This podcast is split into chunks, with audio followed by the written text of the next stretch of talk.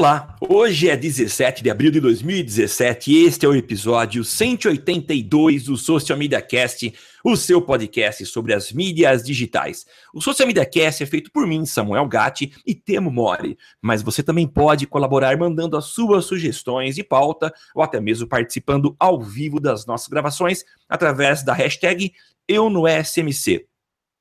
Acesse ao vivo todas as segundas às 8 da manhã o socialmediacast.com.br barra ao vivo e participe. No Twitter nós somos o arroba social MCast e Social Media Cast no Facebook. Se você de fato gosta do nosso conteúdo e deseja contribuir, dê uma passadinha no padrim.com.br barra SMC e contribua com módicos 1 ou cinco reais. Confira lá também a lista dos benefícios que você terá. E se você também continua gostando do conteúdo que a gente produz, dá uma passadinha lá na iTunes, entre com seu login e senha, coloque quantas estrelinhas você acha que a gente merece e também faça lá o seu comentário. É muito importante para nós. Eu sou o Samuel Gatti, o arroba tá no meu site, no Twitter e no Facebook, falando da capital da tecnologia, São Carlos, São Paulo, e eu não estou sozinho, estou com meu companheiro Temo Mori. É isso aí, Samuca. Eu sou o Temo Mori, o arroba Temo Mori no Twitter, facebook.com barra Temo Mori, Temo Mori lá no Instagram, em todas as redes que tem stories, inclusive o Snapchat, né? Que o Snapchat também tem essa funcionalidade. E também fora das redes sociais, eu sou o Temo Mori e também estou aqui hoje na nublada e sombria São Carlos. Hoje chegou o outono. e é isso. E se hoje é um dia diferente, né? Porque nós temos convidado. E se tem convidado, tem trilha. Roda a vinheta. E agora no Social Media Cast, o convidado do dia. Estamos aqui hoje com um convidado que nós consideramos extremamente especiais. Ele faz parte da nossa história, né, tema? Nossa história digital. Desde o começo, nós escolhemos um mentor para nossa carreira. E o nome dele é Estevão Soares. digital nessa boca, não só a nossa história, nossa como a nossa formação digital. Formação. Então, quando a gente quer saber o que acontece de novo, o Estevão tá lá publicando seus vídeos, esse fundo maravilhoso preto, com essa iluminação difusa sensacional. E, Estevão, você é muito bem-vindo aqui no Gare, você está voltando, então seja bem-vindo. Poxa, é um prazer enorme e assim, faz tanto tempo que a gente não, eh, não faz nada ao vivo, e é muito interessante ver que, uh, conforme o tempo foi passando, uh, vocês viraram profissionais que eu me espelho também, admiro, e, poxa, fantástico. prazer gigante estar aqui e poder participar com vocês. Legal. Eu já só, vou só começar fazendo. relembrar, o Samuca, só para fazer um, deixar claro, deixar registrado. A última vez que o Estevão Soares participou aqui do Social Media Cast foi no episódio 19, no dia 7 de novembro de 2012. Olha que beleza! 2012. E nesse mesmo ano, né, teve um, um episódio é, relevante na vida do Estevão Soares. Talvez ele não saiba, mas para a gente foi bastante relevante, né, Samuca? Ah, sim, isso mesmo. E é, é baseado nisso que eu faço a primeira pergunta, né? Eu, eu classifico o Estevão como um profeta também. Eu vou dizer por que isso. É verdade. Em 2012, nós estávamos presencialmente num evento promovido pelo nosso amigo Armindo Ferreira em Araraquara, o SMSP, e lá estava palestrando Estevão Soares quando ele disse que esse formato de agência digital que a gente conhecia na época e é o que fazia brilhar os olhos de muitos estudantes de publicidade, não continuaria existindo nesse formato. Eu confesso que quando ele falou isso, eu, eu fiquei até preocupado, porque eu estava direcionando toda a minha carreira para ter uma agência digital. E como assim não existirá? O tempo passou e a gente percebeu que realmente esse formato não, não, não deu futuro. Né? Então, Estevam, eu queria falar baseado no que você enxergou que esse formato de agência não existiria? Um, o que aconteceu foi o seguinte: desde quando eu fui na estratégica, em 2009, o objetivo era trazer resultados de negócio para mídias sociais. E eu me equivoquei bastante, porque a minha ideia é que assim as empresas estavam enxergando uh, o meio digital como um meio para negócios. E quando eu entrei no meio, eu tomei um choque. Até o primeiro ano, eu conto isso com bastante frequência, eu tive um único cliente e foi muito, assim, foi muito pesado, foi muito ruim, sabe? O trabalho que eu desenvolvi foi, foi bem medíocre. E, e nesse, nessa busca por entender o que, que as empresas estavam pensando, eu vi que ninguém estava olhando para o meio digital como um meio de negócios. Então é o seguinte, a longo prazo ficava muito claro que não era sustentável você investir em algo que não ia te trazer retorno. E hoje, até assim, eu não sou 100% a favor de você investir para assim, para ter um retorno todas as vezes, sabe? É, eu sei que existe ganho de marca, existem outros tipos de ganhos que você pode ter, mas o retorno financeiro, a gente tem que ser muito cru com isso, sabe? Ele tem que existir porque você tem que pagar a conta no final do mês. E a agência costuma ter um custo de operação relativamente alto. E naquela época ainda, onde estava muito bonitinho, você ter agências super bonitas, tal, e fazer um monte de coisas, e não, não se preocupar tanto com essa parte, as marcas estavam pagando simplesmente para estar no meio digital, eu vi que isso era muito parecido com a época que nós tivemos os sites, né? Então, quando você começou ali a, o movimento de ter algum site para as marcas, não, não, importava. Tinha gente que cobrava 20, 30 mil reais para você para fazer um site e tinha empresa que pagava, porque não entendia muito bem como é que funcionava esse ecossistema. Então, eu falei que não ia sobreviver esse modelo de agência, porque a, a médio prazo, longo prazo, ficou muito claro para mim que as empresas iam precisar de retorno e as agências muitas vezes não estavam preparadas para retornar ou até mesmo ter essa conversa com os clientes. É, e o que a gente é viu. né? Ah, para falar, Samuca. Não, só para complementar, a gente vê o, o, as, os próprios players aí partindo para uma direção diferente, que era possibilitar os, os pequenos é, anunciantes fazerem os seus próprios anúncios, com essa a, a, mídia programática, né? Então hoje todos têm acesso a isso, né? Então acho que era um caminho meio que natural, talvez a maioria não enxergava isso, né? É, não, o pessoal é muito. O problema com as pessoas no meio digital é que elas são muito românticas, elas são muito delicadas com relação ao que elas gostam. Sabe? Você tem que saber que o mercado é dinâmico, e a hora que ele mudar, você vai mudar junto. Então, sua opinião não significa muita coisa. Sabe? É assim, eu não tenho muito orgulho da minha opinião, porque ela vai mudar.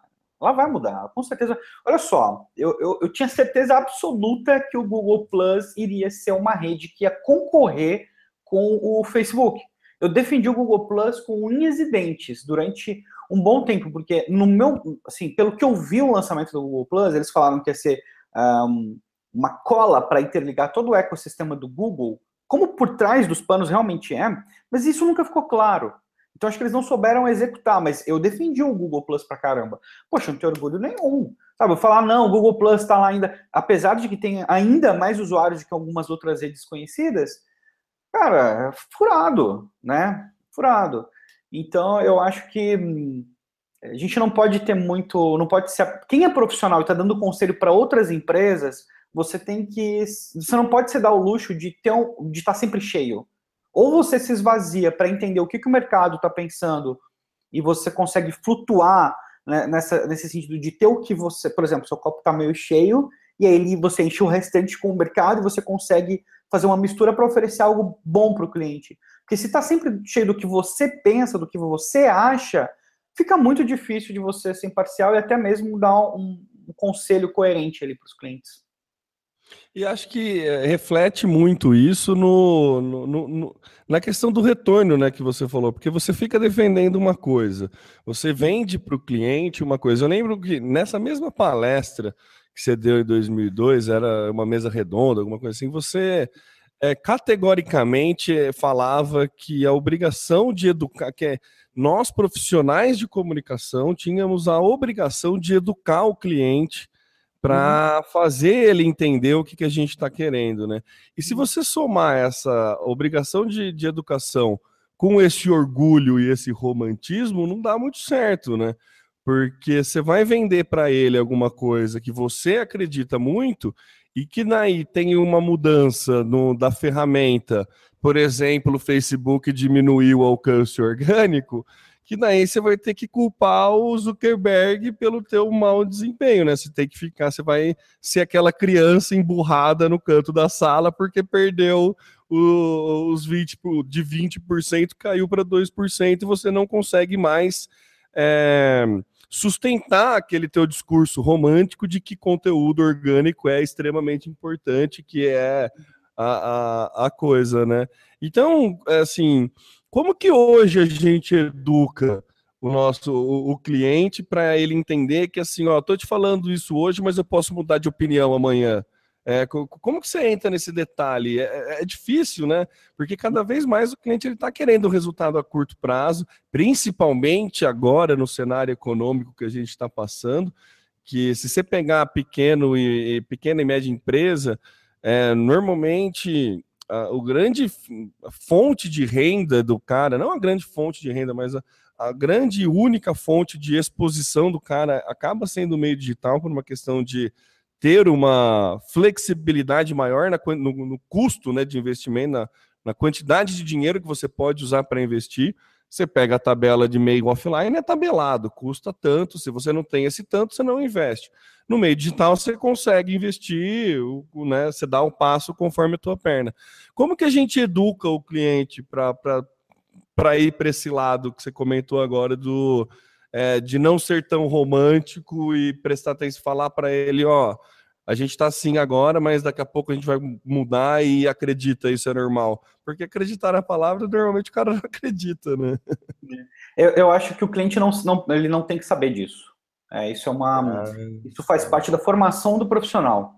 E eu sou 100% a.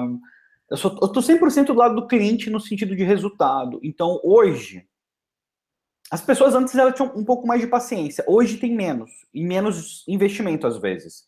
Uh, eu acho que você tem que dar resultado do mês 1 um de trabalho. E um, eu acho que isso tem que ser feito alinhando com o cliente e falar assim: o que, que você quer? Você quer vender? Não, beleza. Você quer vender, mas você não tem um site. Você não tem uma rede, você não tem um, sei lá, um, você não tem e-mails para você se comunicar com as pessoas, você não é ninguém. Você quer chegar e quer vender. A pessoa quer fazer isso, só dá para ela fazer isso com AdWords hoje em dia, praticamente. Né? Você pode usar Facebook Ads, mas vai ser um pouco complicado porque você vai ter que ter alguma vantagem muito grande para as pessoas realmente comprarem de alguém desconhecido. Então o que, que acontece? A pessoa formar uma base, ela formar um relacionamento, isso também é um objetivo. Isso também é um objetivo. Isso também é resultado. O que precisa ficar claro para o cliente é que isso é resultado. Fala assim, olha, você não tinha nada. Olha, agora você tem 500 pessoas na sua página e dessas 500, 20 estão interagindo e já conhecem a sua marca. São pessoas novas que conhecem a sua marca, que sem um trabalho digital provavelmente elas não conheceriam.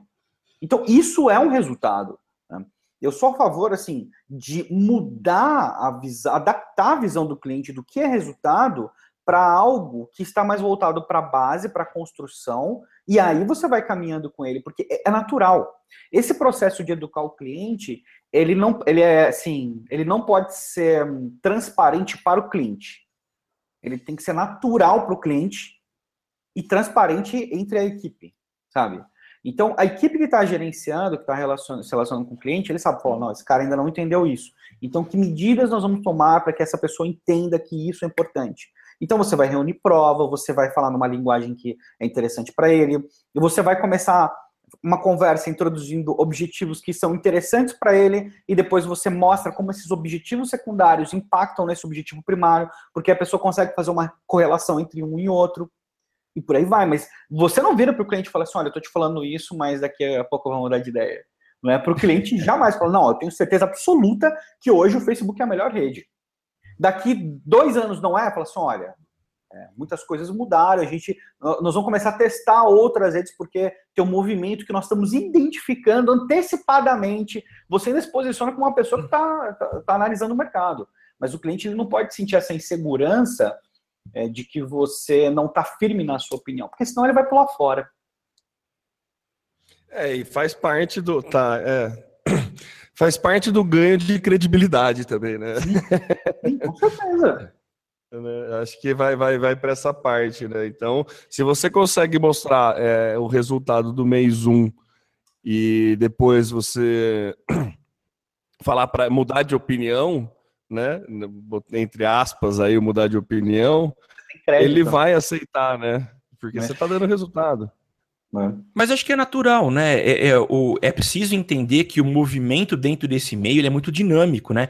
Eu uhum. lembro, Estevam, quando você falou da, da, da, da, tua opção pelo Google Plus em detrimento do Facebook, e você uhum. voltou atrás, mas é um movimento que independe de você, né? A gente acompanha e acho que as coisas acontecem Uh, a gente tem esse, esse, privilégio de ver os movimentos acontecendo lá fora, uhum. as tendências, e que chegam é, talvez não com tanta demora aqui para o Brasil, né? Então, mudar e dizer que o rumo foi alterado é natural, é normal e é necessário, inclusive, porque os resultados e os números vão provar o que está acontecendo, né?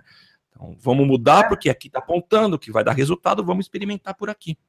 É até interessante porque, na verdade, na verdade, eu defendi muito o Google Plus pelo potencial dele, mas eu nunca investi tempo no Google Plus.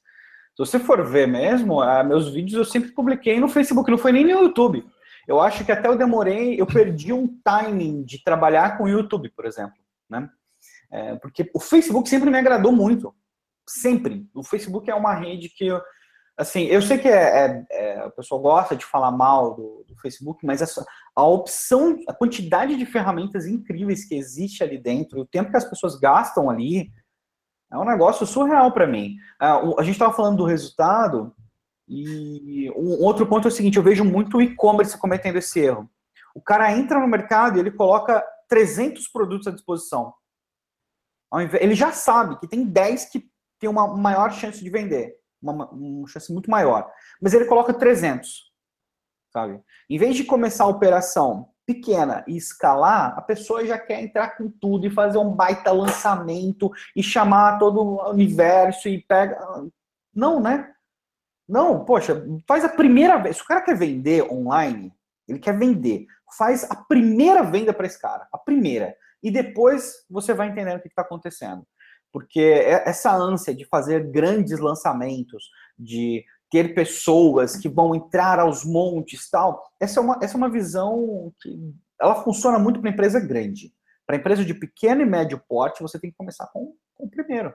Né? E, é, e eu acho que está certo. Quem, quem é empresário, quem está investindo, é, ele precisa disso para poder ter um incentivo para continuar a investir mais. Eu acho que fica muito claro para mim que se você está fazendo um trabalho para mim, eu estou investindo 2 mil e eu estou tendo 5 de retorno, ou tem um potencial para ter 5 de retorno, fica mais fácil eu colocar é, mais investimento nisso.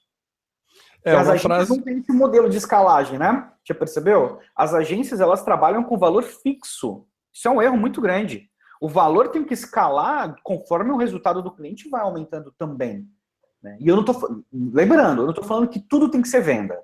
Eu não acho que tudo tem que ser venda. Mas conforme você vai dando mais resultado, o cara tem que te pagar mais. Né? É meu modo de ver, pelo menos.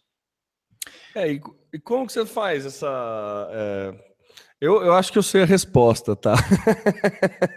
Mas eu vou perguntar: como que você programa é, é, é, essa escalada do cliente que você vai. É, você agrega novos serviços, você muda a tua forma de trabalhar com ele, ou você logo no primeiro, no primeiro contrato que você fecha com ele, você já deixa assim, ó, vai ter, eu vou precisar aumentar o valor porque tem dissídio de funcionário, então vai ter um reajuste no final do contrato. Como que você faz essa escalada? Eu, eu acho que tem alguns pontos diferentes para você tratar. Depende muito da maturidade da, da agência, depende muito da experiência de quem está trabalhando. Se você já tem mais experiência, você tem uma visão do que, que é resultado para esse negócio com o passar do tempo, você pode fazer isso no contrato. Eu acho que não direcionando para funcionários, mas com base em resultados mesmo. Eu falo assim: olha, você tem um e-commerce. A hora que você vender 10 mil reais, o valor vai aumentar X. Você vai vender 30 mil reais, o valor vai aumentar Y. Porque fica mais fácil a pessoa falar assim: não, tá coerente, né?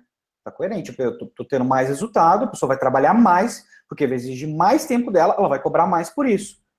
Então, quando você faz isso no começo, a pessoa às vezes não se importa tanto porque ela, tá, ela consegue visualizar que ela está partindo, tá, tá numa escadinha junto com você.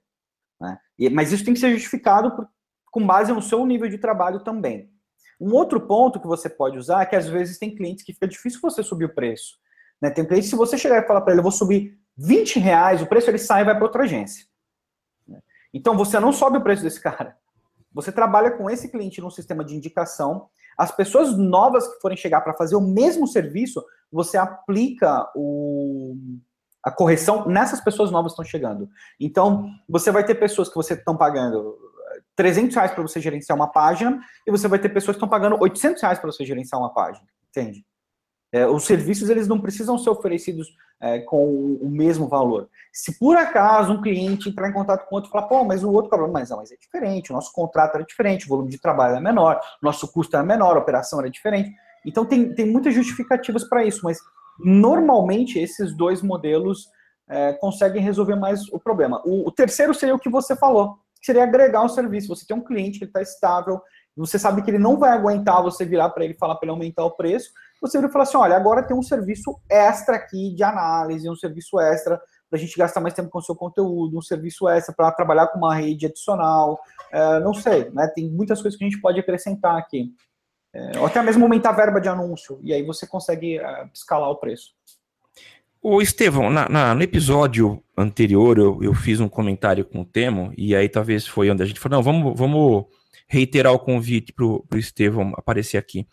Uh, um modelo que eu tenho adotado uh, é talvez deixar um pouco de ser o profissional que atende a um cliente, mas pa passar a ser um educador, a ensinar esse cliente a, a gerir a o seu próprio é, é, conteúdo digital, né?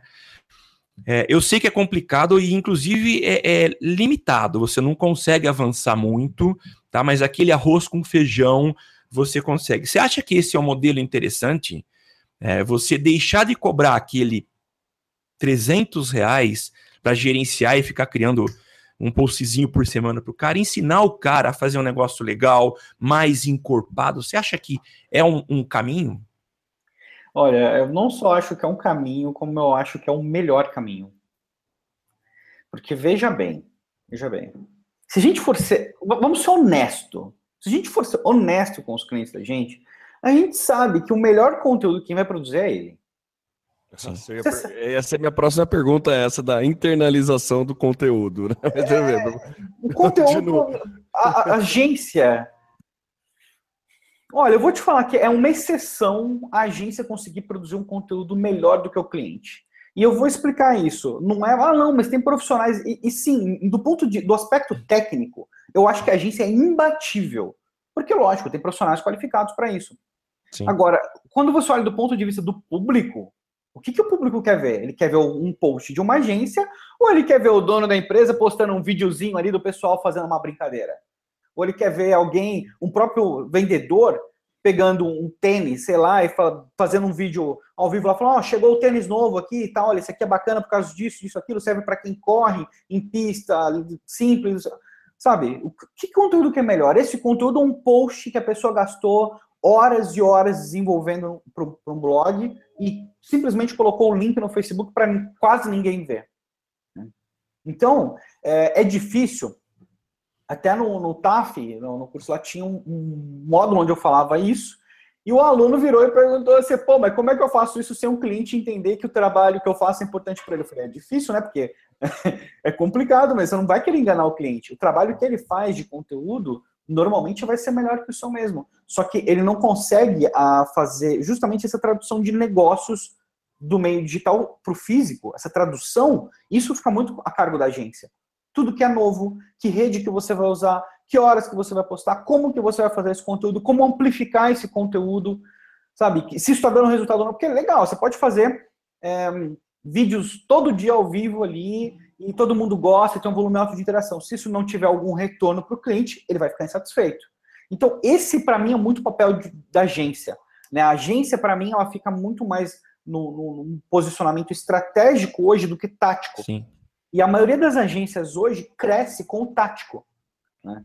E é difícil. Eu, eu entendo perfeitamente que é, é, complicado você fazer essa, essa evolução, mas a sua pergunta, para mim, é assim, a forma mais uh, correta é você internalizar, internalizar não, você passar isso para o cliente, educar ele para que ele desenvolva e com o tempo ele trabalhe sozinho. Sim. Com o tempo ele trabalhe sozinho. Que esse cara que tá é, trabalhando é engraçado, né? vai te indicar depois. Sim. Sim. É, é, engraçado, né? Você, na hora que você estava falando, Estevão, me, me, veio uma, um, pensar, uma, uma, coisa na cabeça que assim, o cliente ele consegue fazer um conteúdo, né? Normalmente ele faz um conteúdo melhor do que a agência, mas o relatório ele não consegue fazer melhor não. que a agência. Né? Não, jamais. Jamais. você fala para o cara fazer um relatório, então... oi? Que relatório, né? Então, é, acho que uma, uma, uma saída para você manter que é mais ou menos o que a gente está tentando fazer aqui, e a gente está tentando até criar um, um, um serviço interno aqui, de, de, fazer uma análise estratégica para o cliente num intervalo de tempo que a gente ainda não definiu, mas a ideia é pegar esses clientes que conseguem fazer, é, produzir por si só conteúdo, consegue ter uma. É, vivência digital é, sozinho, né? Consegue ter uma exposição autônoma, mas a gente pega e faz esse relatório para ele. Então a gente pega, ó, o que, que você faz? Você faz Facebook, você tem o site, você faz AdWords, você faz Facebook Ads, você tem Instagram e você tem isso. Beleza, eu vou pegar seus últimos três, quatro meses, monta um relatório e monta um plano estratégico de, ó, esse conteúdo deu certo, investe mais nisso, esse horário você faz isso.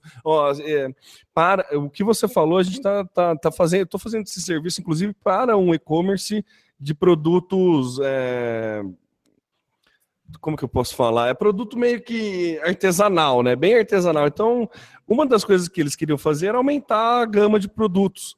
E daí uma coisa que a gente vai falar assim, ó, não aumenta, mantém essa gama pequena de produtos, porque se você aumentar essa gama de produtos, você vai ter que investir mais no AdWords, você vai ter uma, é, vai, vai dissipar ainda mais a tua verba numa gama de produtos que não necessariamente vão vender. Então a gente monta esse relatório e abre mais a cabeça do cara para ele conseguir enxergar o rumo do conteúdo, do bom conteúdo que ele já produz, mas uhum. você meio que guiar esse bom conteúdo que ele produz, né? Então, acho que, assim, é, se a gente parar para pensar que é, o conteúdo, é, é bem o que você falou, né? Muita agência cresce no tático, mas tem que crescer mais na estratégia, né? Da coisa. Para poder ser transparente, o cara, inclusive, voltando lá no começo, para quando a ferramenta mudar e você falar, hum. ó, não vai mais para esse lado, vamos para esse canto e vamos. Você acha que tem gente que, que, que caminha para esse sentido ainda? Como que você enxerga isso no mercado mesmo? Assim? Você acha uhum. que. Eu tenho uma frase que é, é publicitária, eu sei, mas que eu uso muito em reunião quando eu quero conquistar cliente, coisa assim, que eu falo: ó, você tem que enxergar a agência de publicidade como banco. Você põe mais dinheiro para tirar mais no final. Se você não estiver tirando mais dinheiro no final, se você não tiver investindo, para de me pagar.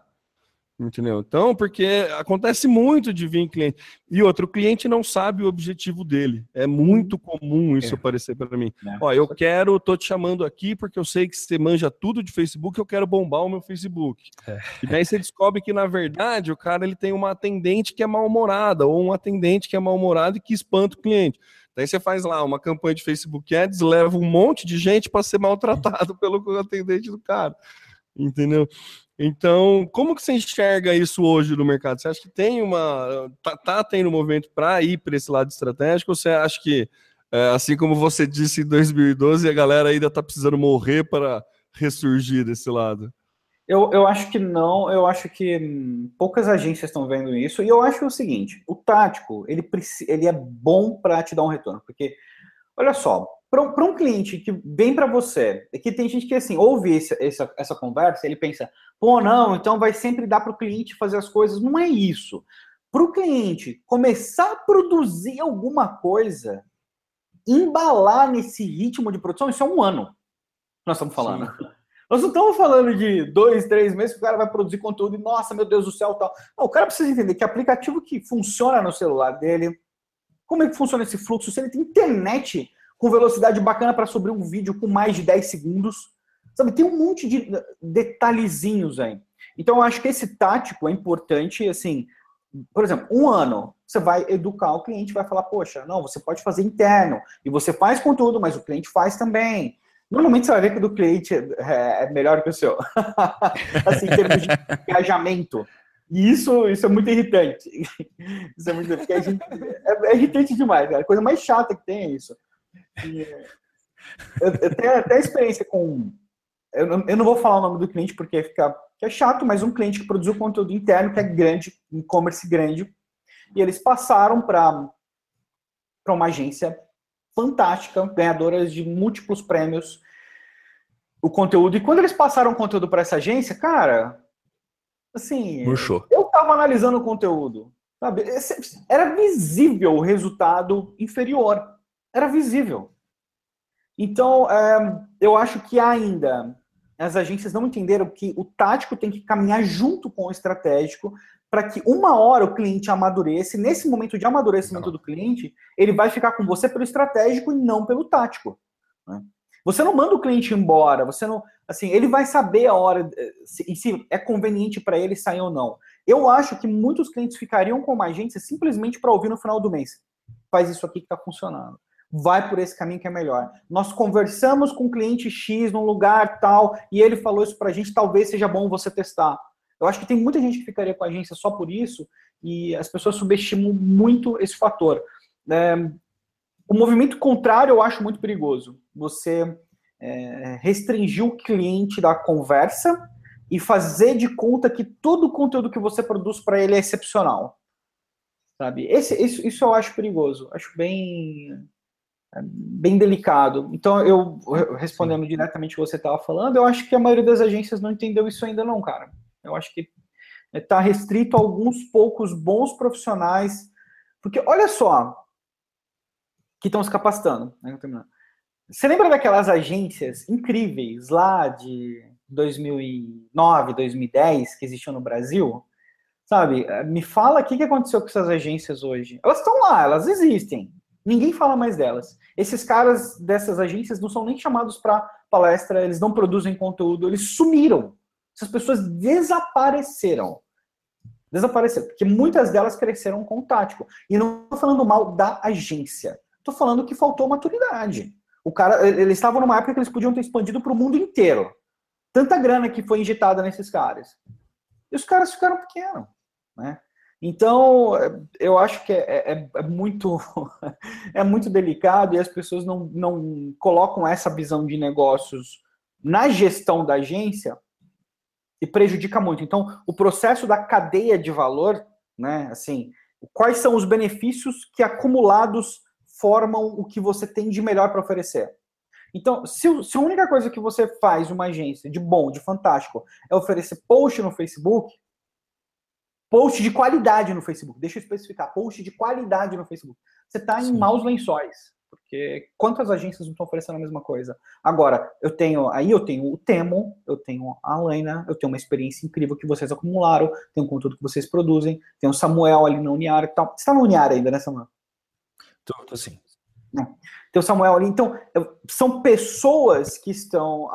Quando você agrupa tudo isso, poxa, ninguém mais tem o Temo e a Alaina e o Samuel, né? Então, é, eu, eu, vejo que cada vez mais a parte de negócios entra no meio digital e é necessário para que o meio amadureça. Talvez quando amadurecer mais, a gente vai ter mais verba. Porque me, me chateia pensar que a gente ainda não tem quase 80% da verba de publicidade. Sabe, é, para mim é surreal pensar que, sei lá, 20% da verba é do digital e o resto ainda vai para o offline. Sim. Agora, deixa eu fazer uma outra pergunta. E é, nessa, nessa linha aí de ser um educador, né? Eu trabalho com educação há muito tempo, faz 16 anos que eu atuo como docente. A minha área sempre foi muito. É, ela, ela mudou muito rapidamente, né? A publicidade ela evolui. E a hora que eu comecei a, a, a trabalhar com digital, eu percebi que essa velocidade é muito maior. E a pergunta que eu faço agora pro, pro Estevão Educador, né? A gente sabe que você tem vários cursos, eu mesmo já fiz o Academy com você, muito legal, mas eu imagino que, inclusive, olhando esse conteúdo, deve estar 90% desatualizado. É isso, né? Muda demais. Como é você levar esse cliente? Você passa a ser aí um consultor permanente, um professor que está todo instante ao lado do seu cliente, enfim, dos seus alunos também. É, e acho que há necessidade, essa necessidade em função da maneira como gira rápido essa, essas mudanças, né? Como é ser esse educador no mundo que tem uma velocidade muito grande? Os, eu sempre direciono os cursos para um lado um pouco mais estratégico do que tático. Pode ver que na maioria dos casos eu não dou curso de ferramenta, com exceção do Facebook. Porque fica desatualizado muito rápido. E até mesmo o Facebook, que é a ferramenta, eu procuro trabalhar de um lado mais estratégico, que ele sustenta durante um tempo. E mesmo assim, um conteúdo que eu produzi há dois anos, eu precisei refazer inteiro. Né? Então, você tem toda a razão. O conteúdo, ele é, a nossa eu acho que até o conteúdo ele é muito útil, mas eu acho que não é o conteúdo que fica desatualizado, é a nossa visão a respeito do comportamento das pessoas. Porque, olha só, um tempo atrás as pessoas não colocavam cartão de crédito na internet. Era um, era um problema, era um, era um medo. Gigante. Ainda tem hoje, eu, eu sei, mas comparado com o que a gente tinha seis, sete anos atrás, que tudo que você colocar na internet, você fala, não, olha, as pessoas aqui e tal. Poxa, é ridículo. Hoje cartão de crédito é o número um para e-commerce no Brasil. Boleto é segundo lugar. É, só essa mudança já é o suficiente para você repensar uma série de estratégias que tinham sido faladas há quatro, cinco anos atrás. Né? Então, a, a, responsabilidade do educador no meio digital é muito grande, porque você não pode parar de estudar.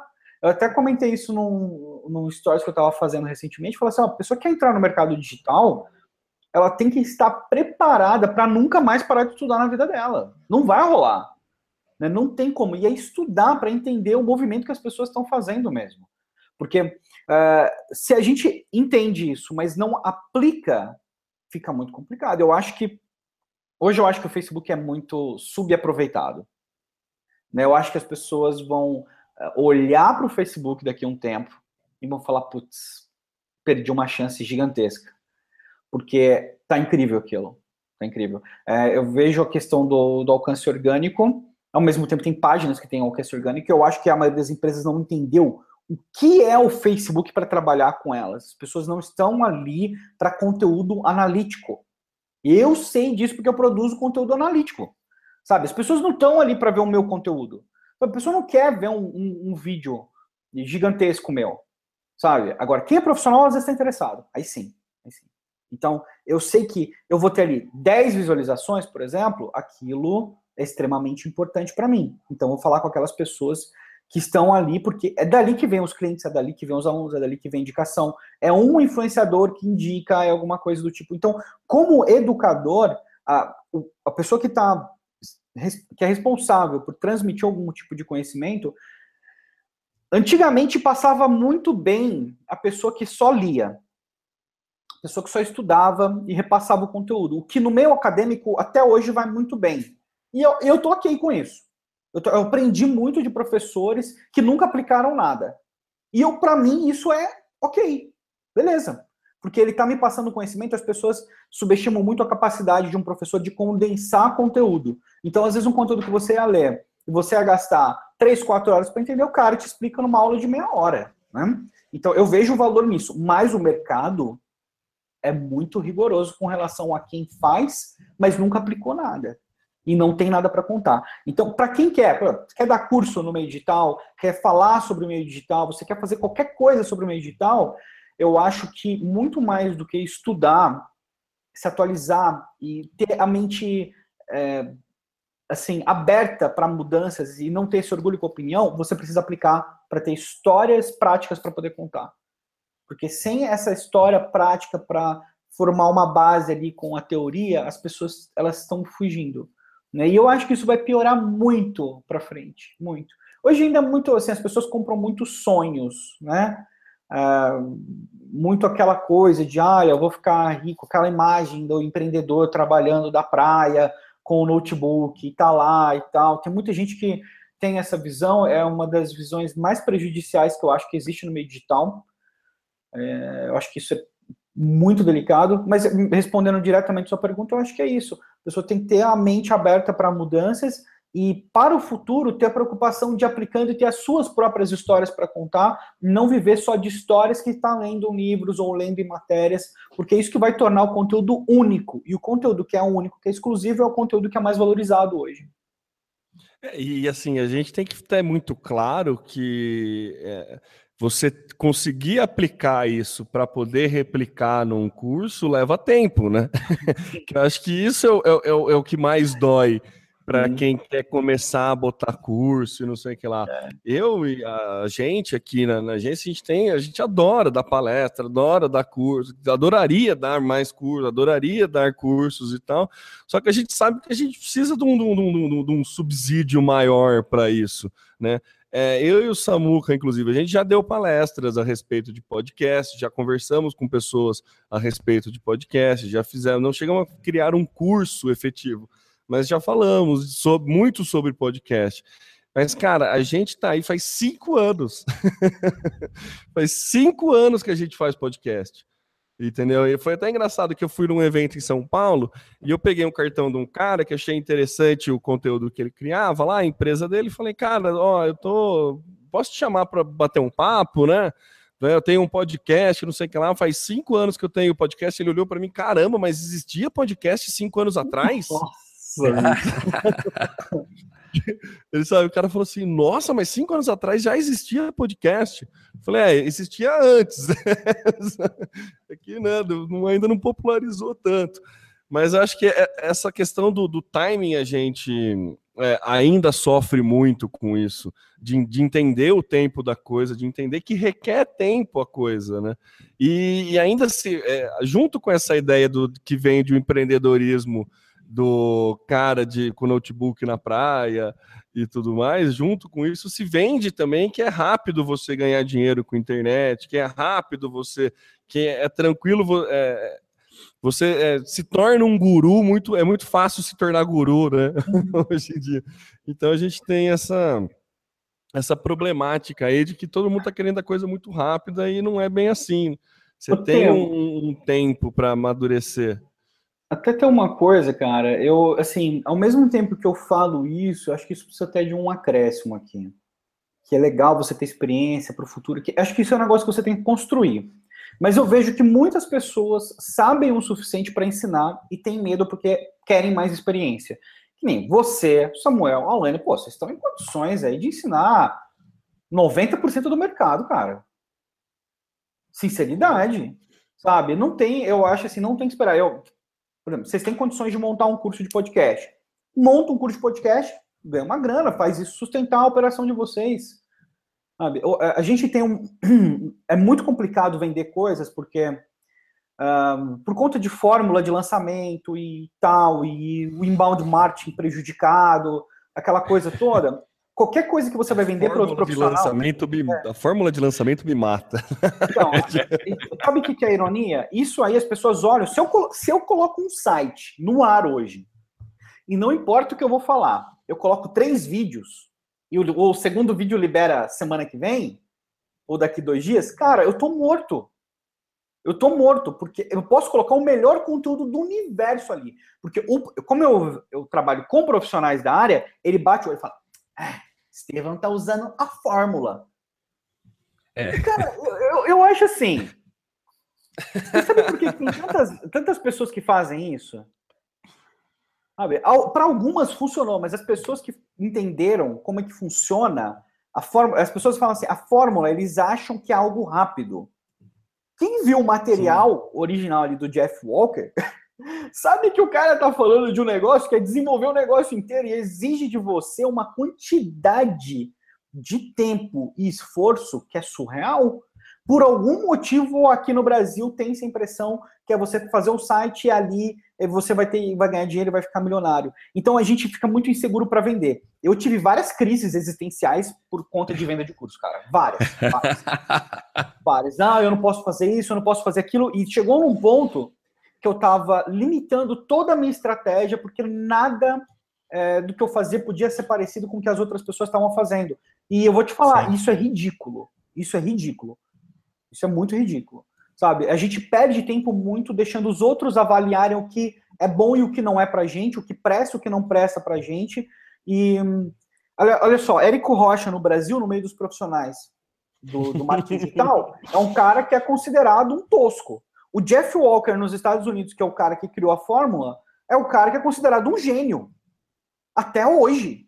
Até hoje. Só que você vê os lançamentos do, dos caras, são diferentes, é uma coisa muito bacana. E aqui no Brasil, o Érico, ele, ele fez um negócio diferente. Ele direcionou para um público que não entende nada de nada. Sabe? Só que aí as pessoas acham que ele está querendo vender para quem é profissional de marketing digital. E aquilo não vende para quem é profissional de marketing digital. Não, não, eu não sou o público dele, você não é o público dele. Né? É outro público. E aí, assim, eu não gosto de qualquer coisa que você vira e fala para a pessoa assim: olha, você vai ficar rico muito rápido. Sabe? Eu não gosto disso. Eu não gosto. Mas eu vou falar uma coisa para vocês. Eu conheço algumas pessoas que ganharam muito dinheiro no intervalo de tempo muito curto utilizando esse material. Sabe? Agora, de 10 mil, 50 mil, tô falando de lá, 10 pessoas. Então, é, é, muito delicado. Tem mais a ver com o esforço da pessoa do que com o material, no meu modo de ver. Sim. Mas o que acontece? A gente, a gente limita as nossas ações porque as outras pessoas pensam. Então você fala, ah, não vou lançar um curso aqui não, porque ah, preciso de mais experiência. Ah, não, pô, mas você tá cinco anos fazendo podcast, cara. Quem que é o melhor cara para lançar curso aqui? É você. Você, entendeu? E aí você vende, eu acho que assim, é, você precisa. Os cursos da estratégica eles surgiram porque eu precisava sustentar consultoria. É, eu, não, eu não comecei com cursos porque eu achava legal da curso. Eu comecei com cursos porque eu precisava sustentar a consultoria. E no primeiro ano, esse susto que eu tomei de não ter nenhum cliente, eu falei: caraca, peraí. Peraí, é mais difícil do que eu estava imaginando. Eu preciso de dinheiro. Como é que eu vou sustentar uma casa? Como é que eu vou casar? Como é que eu vou pagar minhas contas? Como é que eu vou fazer as coisas? Se eu tenho um cliente por ano, como é que funciona isso daí? E até hoje, até hoje, a... conforme o tempo vai passando, houve um equilíbrio maior. Mas até hoje os cursos eles são responsáveis por boa parte do meu faturamento. Né? Não é a consultoria. A consultoria é tá mais bem mais equilibrado hoje, mas até pouco tempo atrás, uh, dois anos atrás, era coisa assim, uh, 80, 20%. Sabe? Então, eu acho que a gente não pode ter medo. Eu acho que a gente não pode ter essa dúvida, essa síndrome do impostor que existe no meio digital, que assim, é, é um assunto amplamente tratado por quem dá curso, por quem dá treinamento e tal. É, eu acho que é um negócio muito real. E eu acho assim, é, se eu vou fazer um curso de um podcast, eu vou aprender, pô, eu quero aprender com o tema. Eu tô te acompanhando aí faz quantos anos? Se eu vou comprar um negócio a respeito de podcast, eu vou comprar o seu, porque é você falando. Sabe? Não porque você é o cara mais picudo de todo o universo a respeito de podcasts. Então as pessoas ignoram muito esse fator né, da, da, da personalidade, e, de, e, isso trava, isso trava as pessoas. Eu acho até que, assim, tem o, Edson Caldas, que você conhece, ele tá ali enrolando com um curso de conteúdo faz um século. Eu já falei, cara, põe pra funcionar esse negócio. Vende esse curso, depois você muda, porque curso é isso aí mesmo. Você vai vender, você vai testar, olha só, assim, abrindo no, nossa intimidade, entre aspas, aqui, né? Mas o, o, o TAF, pô, eu criei o TAF para ser um curso mais foda do universo e não foi. Não foi, sabe? Ele foi, ele foi muito bom até um certo ponto e depois ele deixou de atender porque faltou incentivo para os alunos continuarem, faltou um monte de coisa. Então, por mais que eu tenha restringido tudo que eu é, pensava a respeito de fórmulas e tal, e etc., isso não garantiu que o meu curso fosse incrível. Então, acho que a gente tem que ter a mente aberta e trabalhar para a gente. Sabe? Você não vai, ah, não, beleza, eu vou usar fórmula aqui, vou copiar tudo. Vocês, nessa altura do campeonato, sabem que qualquer coisa pronta provavelmente não vai funcionar. Né? É, serve para quem criou, né? para quem criou, serve bastante. Mas é que é muito amplo, né, cara? O escopo é muito, é muito amplo. Né? Eu, não, eu não sei se vocês já chegaram a ver esse material da Fórmula. Mas é muito amplo o escopo, cara. É muito grande, é. gigantesco. É um negócio enorme, é um monstro. Não é um negócio que você segue passo A, B, C, D, E, F e ali no final você ficou rico. É muito difícil, cara. É difícil, é difícil. Eu optei por não usar porque não tinha a ver comigo. Até vou confessar um negócio. Teve um. um eu estava testando métodos de venda, né? Porque esse é um negócio que eu sou, eu sou ruim para vender. Eu, eu, odeio vender. Sou péssimo para vender. E eu, eu testei um método que é, eles chamam de stack, que é quando você vai mostrando os benefícios alinhados, assim. Então, você fala assim, ah, o curso tem, lá, planejamento estratégico, tem métricas, tem isso, tem isso, tem isso, acesso ao grupo exclusivo no Facebook, essas coisas padrão de curso, né? E você coloca os valores individuais, você fala, pô, não, se você fosse pagar por tudo isso individual, você pagaria 12 mil reais. Mas hoje, só hoje para vocês e tal, eu tô fazendo 10 de 179 e tal. Cara, eu, o dia que eu, eu vendi uma vez assim. Eu vendi uma vez assim. Uma vez. E eu passei mal. Eu passei mal. Passei, eu passei mal de tomar remédio da Maria chegar e ter que falar, ó, oh, toma aqui e tal, você não tá bem. Eu passei mal. E eu vou te falar uma coisa, vendeu. Vendeu. Vendeu. Foi a nossa melhor venda. Nunca vendi tanto que nem nesse dia. E eu não tava bem. Então, é, você tem que. Depois disso, eu parei para reavaliar. Eu falei assim: beleza, beleza.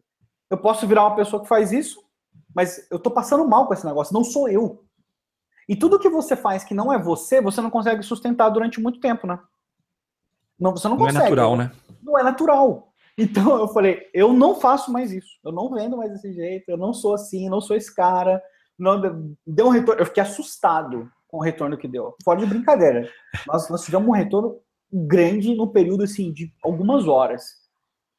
Mas, cara, não sou eu. E eu não tô falando assim que as pessoas. É, eu acho que você tem que testar, porque você não sabe o que é você às vezes. Então testa as coisas que tiverem na sua mão para você testar, dentro do que for ético para você, né? E aí vê que vira. Porque a gente tem que aprender a ser honesto com a gente mesmo, né? Tá certo. É. É, acho que essa é, a, é, é, essa é a parte mais difícil, né? É. a gente que tem tanto essa tendência a ser romântico com as coisas, né? A uhum. acreditar no futuro, a gente que tem é, o, o, se reconstruir ou se repensar é muito difícil. Né? Então, o, o, Edson é um exemplo muito bom do, do jogo job, né? Cara, ele faz um conteúdo maravilhoso, o conteúdo dele é muito bom. É muito legal os vídeos que ele faz, a forma que ele fala, o tom que ele leva. É muito dele, né? É muito rock and roll ali, né? Mas olha só uma parada, ele precisa ganhar dinheiro. Ele precisa ganhar dinheiro, cara, senão não consegue sustentar a operação. É. Olha só, o Bruno, o Bruno que juntou com o Edson antes, o Bruno é um cara, meu, o Bruno é um moleque das antigas, das antigas que tem um conhecimento vasto. Se você procurar o Bruno X e ver o conteúdo dele, tem um monte de conteúdo desse menino. Onde que ganha dinheiro? Precisa ganhar dinheiro. Ou você monta alguma coisa, mas você tem que vender algo. As pessoas não querem vender, porque tem medo de vender. Porque se preocupa aqui que os outros vão pensar quando vender. E se você não ganha dinheiro, você não consegue continuar educando o mercado, ensinando as pessoas, fazendo alguma coisa boa, e você para, você morre. Né? Desculpa, eu te interrompi. Ixi, não, não, mas é assim, a gente já teve essa crise existencial muitas vezes com o podcast, com o Social Media Cast. Mas muitas, a gente já discutiu muitas vezes de, de, de, como a gente pode monetizar. É que a gente, né, no meu caso e no do Samuel, a gente percebe um ganho é, muito grande, apesar de não ser monetizado. A uhum. gente tem um ganho muito grande, como por exemplo, que não é né? Que não é financeiro, mas é trazer pessoas como você para vir aqui e dar uma, uma aula para gente. Eu já cheguei a fazer, deixar de ir em eventos para pegar o, o, palestrante do evento, em vez de eu pagar para ir na palestra do cara ou ir no evento, eu mando um e-mail, chamo o cara para vir aqui.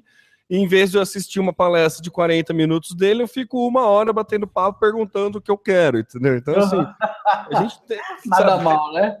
É, então, é, é um ganho muito claro para gente isso. Então, a gente nunca se importou tanto em tentar monetizar, em a gente nunca, apesar da gente já tentar muitas vezes, de tentar montar curso, tentar fazer palestra, né, a gente decidiu fazer da maneira mais orgânica possível, que é a questão do, do, do, do apadrinhamento, né?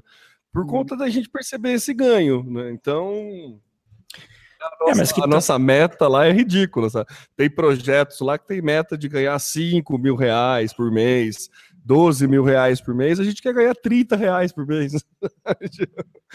Mas eu acho que pra gente, né, Temo, os ganhos são outros, né? A gente é, consegue não, a clientes. De vocês é outra também, né? É, é isso, é outra, outra pegada, né? O H, né? Eu acho que aí é o mesmo motivo pelo qual eu produzo conteúdo. Eu produzo, eu produzo conteúdo com uma certa frequência. Eu produzo conteúdo porque isso me traz cliente também. Você está educando sim. o mercado e isso está trazendo cliente para você. Né? Então, se você está usando isso para solidificar a sua posição aí. É que tem gente que vive disso. Sim. Né? E é. aí começa a ficar delicado. Minha opinião para vocês é o seguinte: monta a comunidade, faz um curso de podcast ou alguma coisa de assinatura. Né? Eu é, acho a gente está tá montando a assinatura, a gente já tem dois padrinhos. Ó, que beleza. Inclusive, um abraço aí pro José Calazans e para Fran Barbosa, que são os nossos atuais padrinhos. Né? A gente já tem dois, mas a gente começa e a gente não divulga nem no nosso Facebook, a gente só divulga no podcast, é só na comunidade do podcast, é só para ouvintes do podcast, porque a forma da, é o que você falou, é a gente sendo a gente, vendendo a gente, né? Hum. Não tô, não quero criar um site, fazer um banner, fazer AdWords, não é essa a ideia, não, o propósito não é esse, né? Entendeu? O propósito é criar conteúdo para dividir conteúdo e aprender né? É, faz parte da educação de mercado, né? Que a gente tanto preza, que a gente tanto briga, e mas a gente, a gente também é, a gente também erra, né? Tem que pensar nisso, né? A gente também erra, a gente também dá umas cabeçadas aí, mas faz é. parte da, da, da, da, estrutura do negócio. Eu então, acho. acho que, assim, não, não, né? sempre dá para melhorar, né? A gente, eu sou muito dessa ideia de que sempre dá para melhorar. Mas acho que a gente está num caminho muito bom, assim. Pô, ficar cinco anos de podcast Nossa, já, né, já, já é uma conquista razoável, né? Entendeu? A gente não tem a quantidade de downloads que outros podcasts têm, mas a gente percebe que a gente tem um público relativamente fiel e para a gente é muito gratificante. E então, ainda mais a gente poder trocar essa ideia, né? É. Então, isso, o tamanho do seu público também, né? Porque assim, vocês falam com um público muito parecido com o meu, que são com profissionais da área. Né? Você não faz nicho, um né? é, você não faz um conteúdo para empreendedores.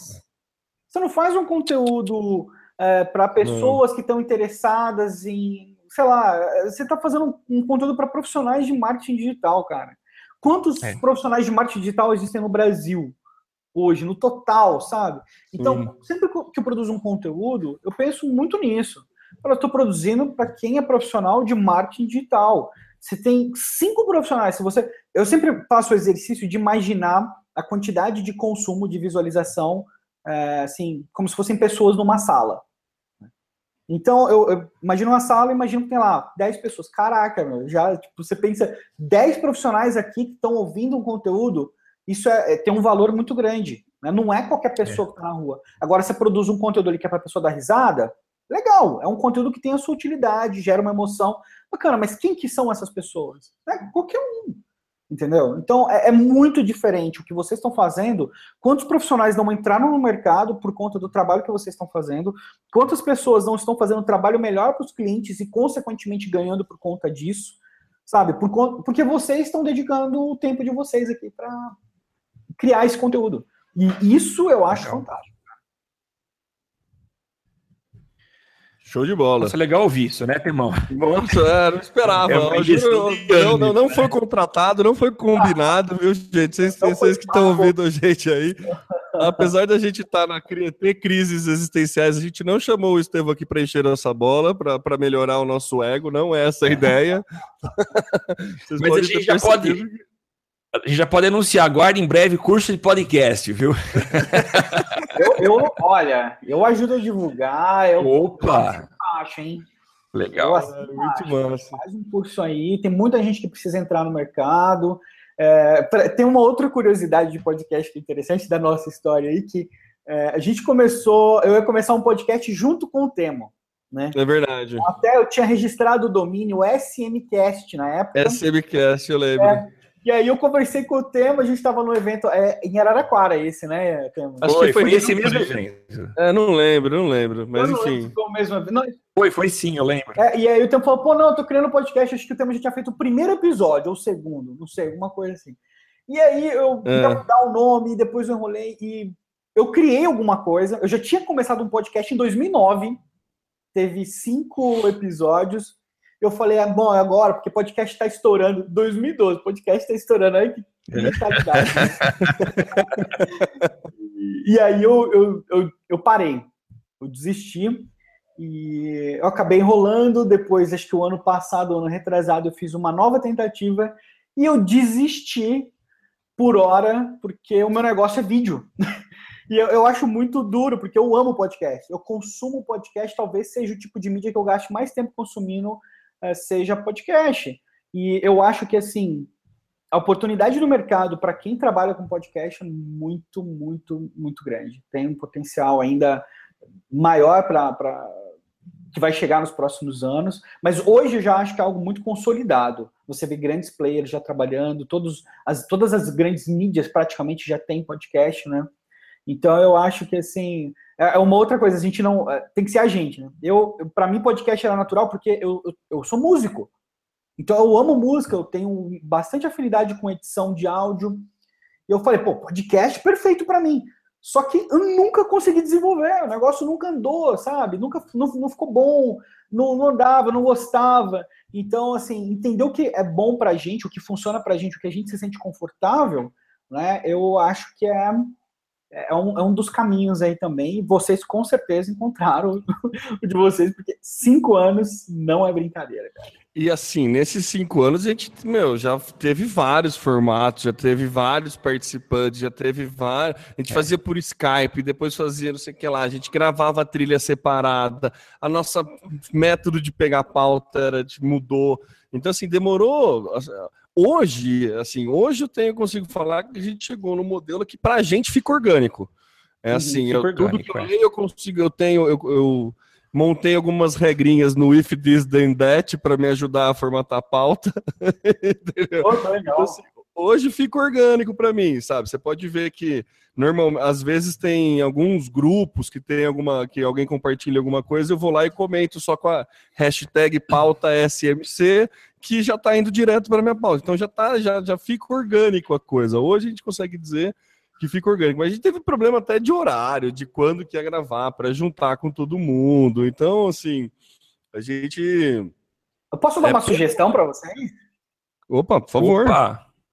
Olha, é, vocês trabalham normalmente com influenciadores. É, é as pessoas têm alguma que vocês chamam para conversar. Normalmente tem alguma influência. Pode ser pequena, pode ser grande, mas tem alguma influência.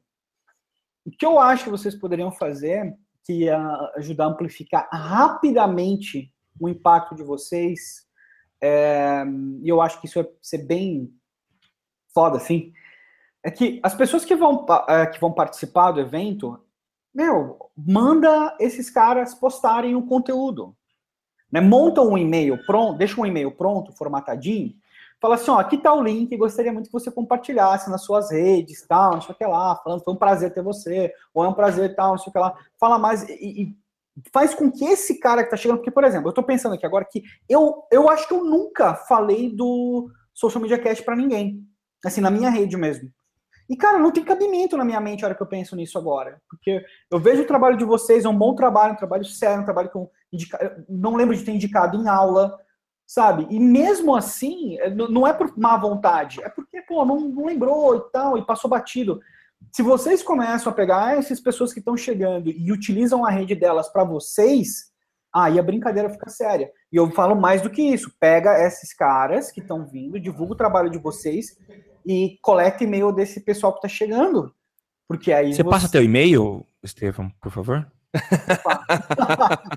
não, não, muito legal, falo, cara. Não, não, não, não. Eu tô falando o e-mail de que o meu é estevão arroba estratégico. Mas olha, não sei se tem faz séculos, né? Telefone, inclusive, tudo mais. Mas esse pessoal que tá chegando, monta uma lista, porque aí você pô, pode montar uma comunidade mais forte em cima disso. A pessoa que perdeu o podcast na semana, você manda uma atualização pro cara. Legal. Sabe? É, é, assim, com os principais. Mas a lista que você diz é de ouvintes, eu sou Estevão, de quem participa do podcast. Eu me, me perdi nessa. As duas, ó, as duas coisas. É, assim, a lista que eu tô falando para montar é de e-mails com ouvintes mesmo. Acho que você já tem, até, às vezes até tem uma base.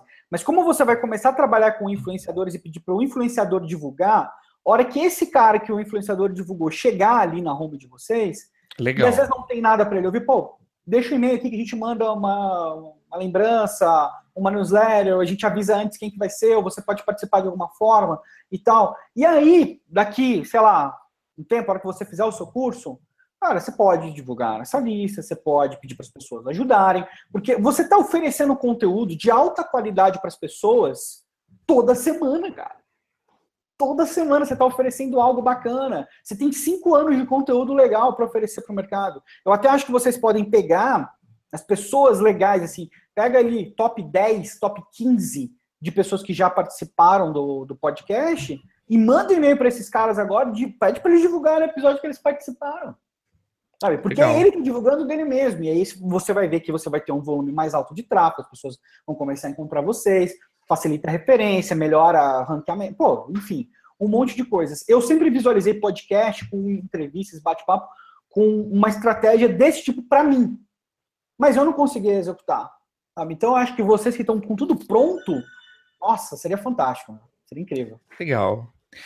Poxa, muito legal, Estevam. A gente agradece. O objetivo nosso não era ter essa consultoria, mas, poxa, a gente ganha uma entrevista e uma consultoria, cara. Muito legal. Ter amigos aqui, pô.